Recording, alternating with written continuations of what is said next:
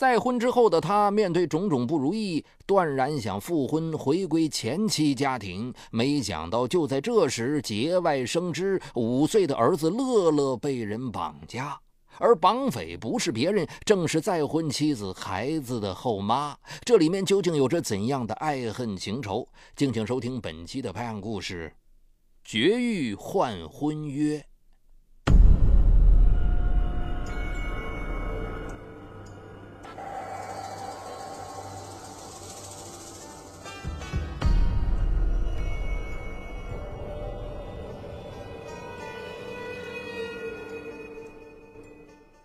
今年三十岁的窦慧，模样端庄秀丽，父母都是市教委的退休干部，家庭条件倒是不错。只是因为父亲年轻时曾感情出轨，刺伤了母亲，两人总是吵架打骂。在这种家庭氛围中长大的窦慧，从小就渴望得到真爱。高中毕业后，他独自到社会上打拼。历经辛苦，加上两次恋爱都告吹了，这让她心里好疲惫。她做梦都期盼着嫁个好男人。二零零六年九月，窦慧应聘到水上娱乐中心做管理员，认识了在做生意的李文峰。李文峰年届四十，温文尔雅，两人慢慢熟识了。不久，李文峰有批货被扣在海关，于是他出资三万元，请窦慧在省外贸部的表哥疏通关系，很快收回了货物，避免经济损失七十多万元。李文峰对窦慧感激地说：“哎呀，我在这边没亲人，以后你就是我妹，我会好好待你的。”他给窦慧买化妆品，连他母亲白内障手术费也给付了，还去探望老人。窦慧感觉很温暖。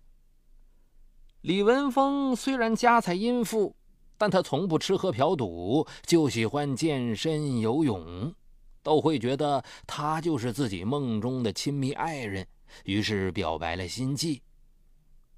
文峰，我爱你，我等了二十八年，终于找到你了。其实窦慧知道李文峰有妻子和五岁的儿子，可他甘愿做第三者，让李文峰很吃惊。李文峰的妻子田丽娜以前是位会计，为人能干爽朗，两人感情很深厚。可独自漂泊异乡的孤寂，却又深深折磨着李文峰。于是他接纳了主动献身的窦慧，两人鱼水相欢，乐在其中。不久，窦慧搬进了李文峰租的公寓式酒店，两人像夫妻般生活在一起。可过了半年，窦慧就开始闹心了，因为李文峰总当着他的面给妻子打电话，叮嘱他注意身体，还跟儿子起腻：“乐乐想爸爸了吗？亲一口。”他半年回了三次家。窦慧一想到李文峰跟妻子在床上翻云覆雨的亲热劲儿，就难过的要命。有一次，竟捧着李文峰的内衣嚎啕大哭。不久，他跟李文峰摊牌了：“咱们俩到底有没有未来？”可李文峰一直保持沉默。于是，窦慧决定曝光两人的关系，逼他表态。二零零七年春节，李文峰回家过年。窦慧在除夕给他发了条短信：“冬去春来，变化的是季节，不变的是我对你的思念。”李文峰的妻子田丽娜很敏感，立刻把电话回拨过去。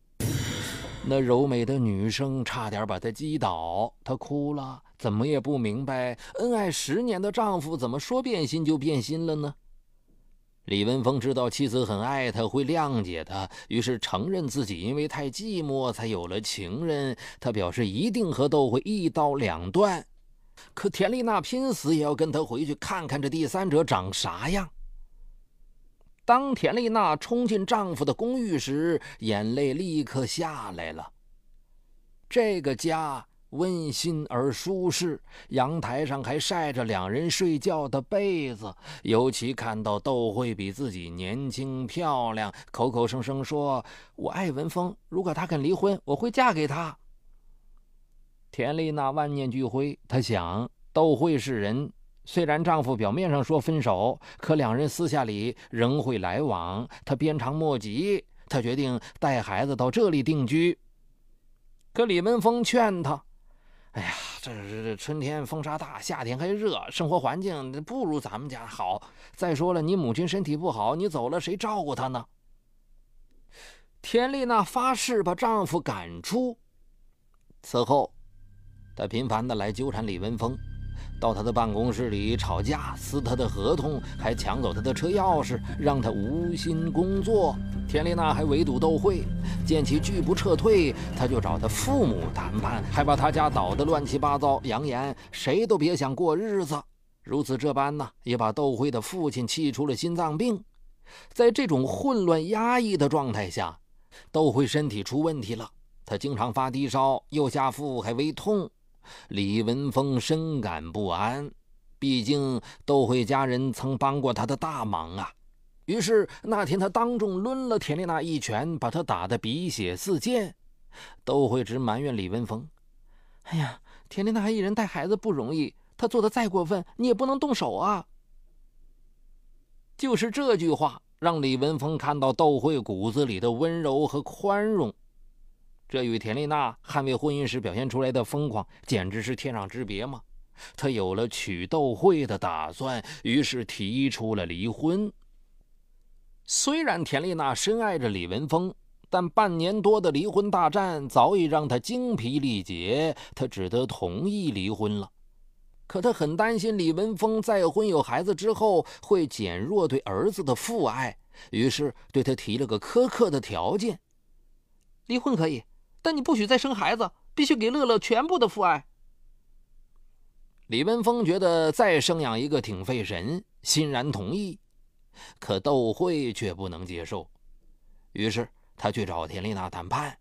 可田丽娜强硬地说：“你做了绝育手术，我才办离婚证，否则咱们同归于尽。”他把水果刀甩在了窦慧脚下，窦慧陷入两难境地。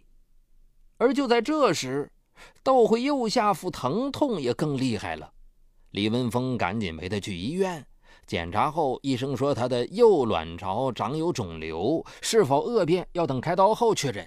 如果是良性肿瘤，就切除单侧卵巢，对未生育的妇女也许会保留部分卵巢组织；如果是恶性的，必须双侧全切，这意味着患者不能生育了，而且存活期有限。二人听后，竟像永别似的抱头哭泣。十天后，窦慧开腹做切片，肿瘤是良性的，但体积较大，需要全切单侧卵巢。这时，有个护士问李文峰：“你们有孩子吗？”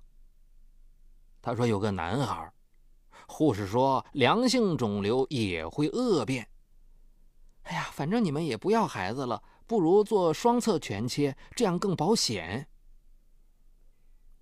李文峰突然想到田丽娜答应离婚的条件，提出做双侧全切，但窦慧却不肯，哭得满脸泪水。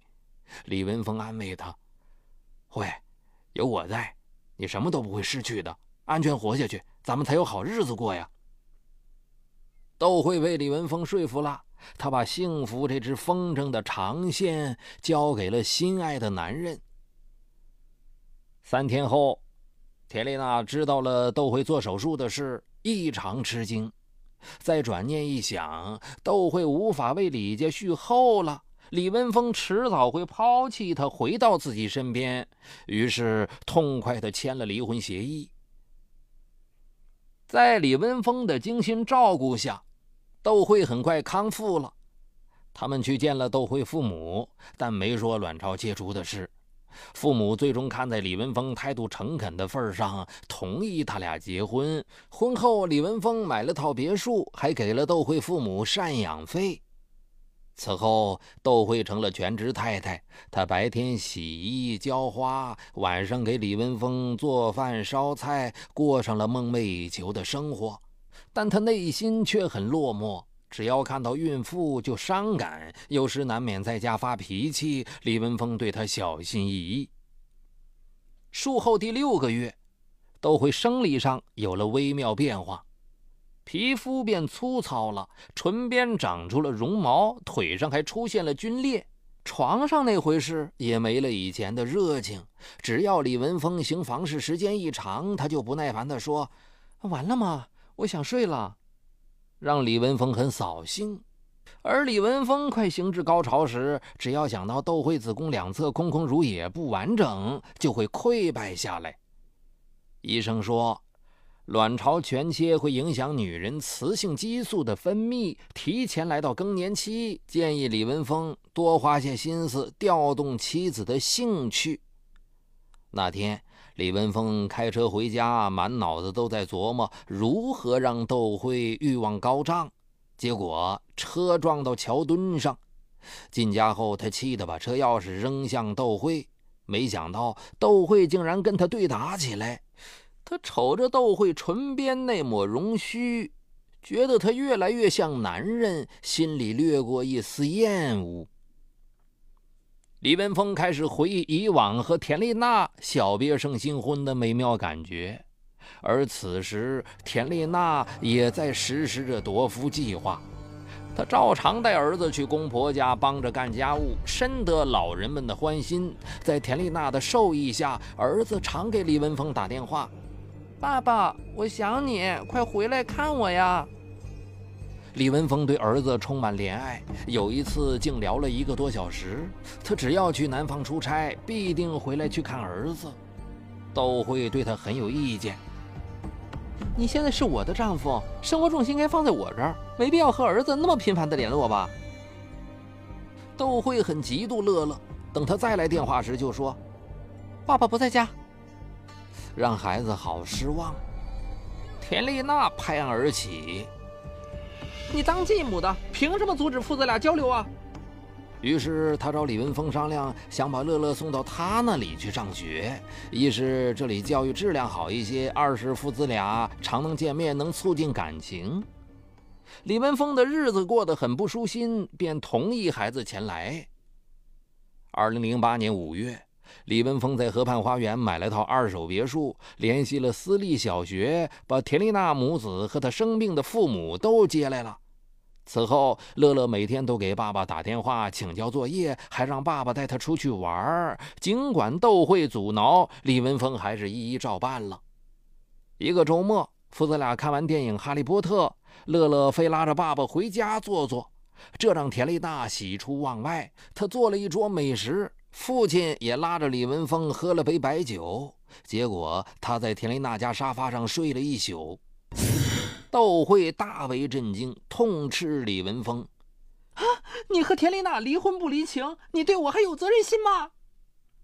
他开始查看李文峰的手机，看他是否跟前妻联系，还跟踪他。一天。李文峰车里坐着个女客户，长得很像田丽娜，都会拉开车门就怒骂对方，让李文峰特别尴尬。都会越闹，李文峰就越往田丽娜家跑。他跟她聊天，把烦恼都倾诉出来。田丽娜像朋友一样安慰他，他觉得田丽娜又恢复了以前的开朗和善解人意。李文峰还和儿子下棋，陪田丽娜父母玩麻将，非常快乐。他觉得这才是自己想要的生活。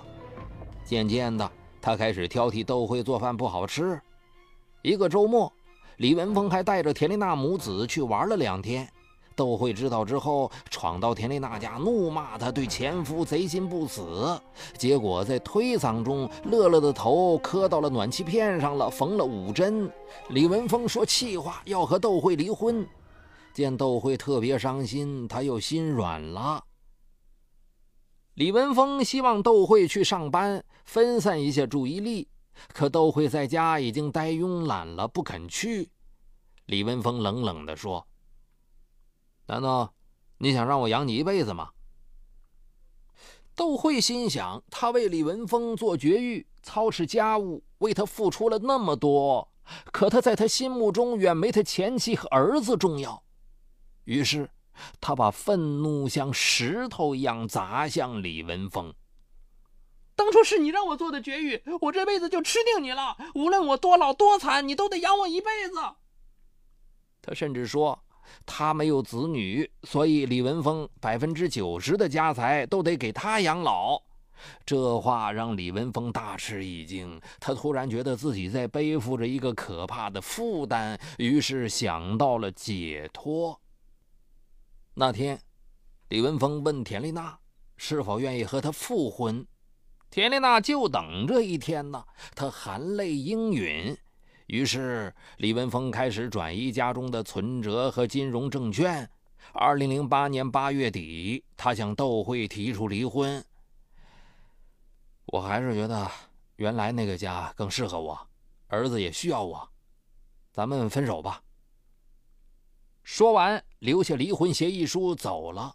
那上面写着：李文峰和妻子窦慧因感情破裂，双方协议离婚，财产做如下分配：陶然公寓价值一百万的住房留给窦慧。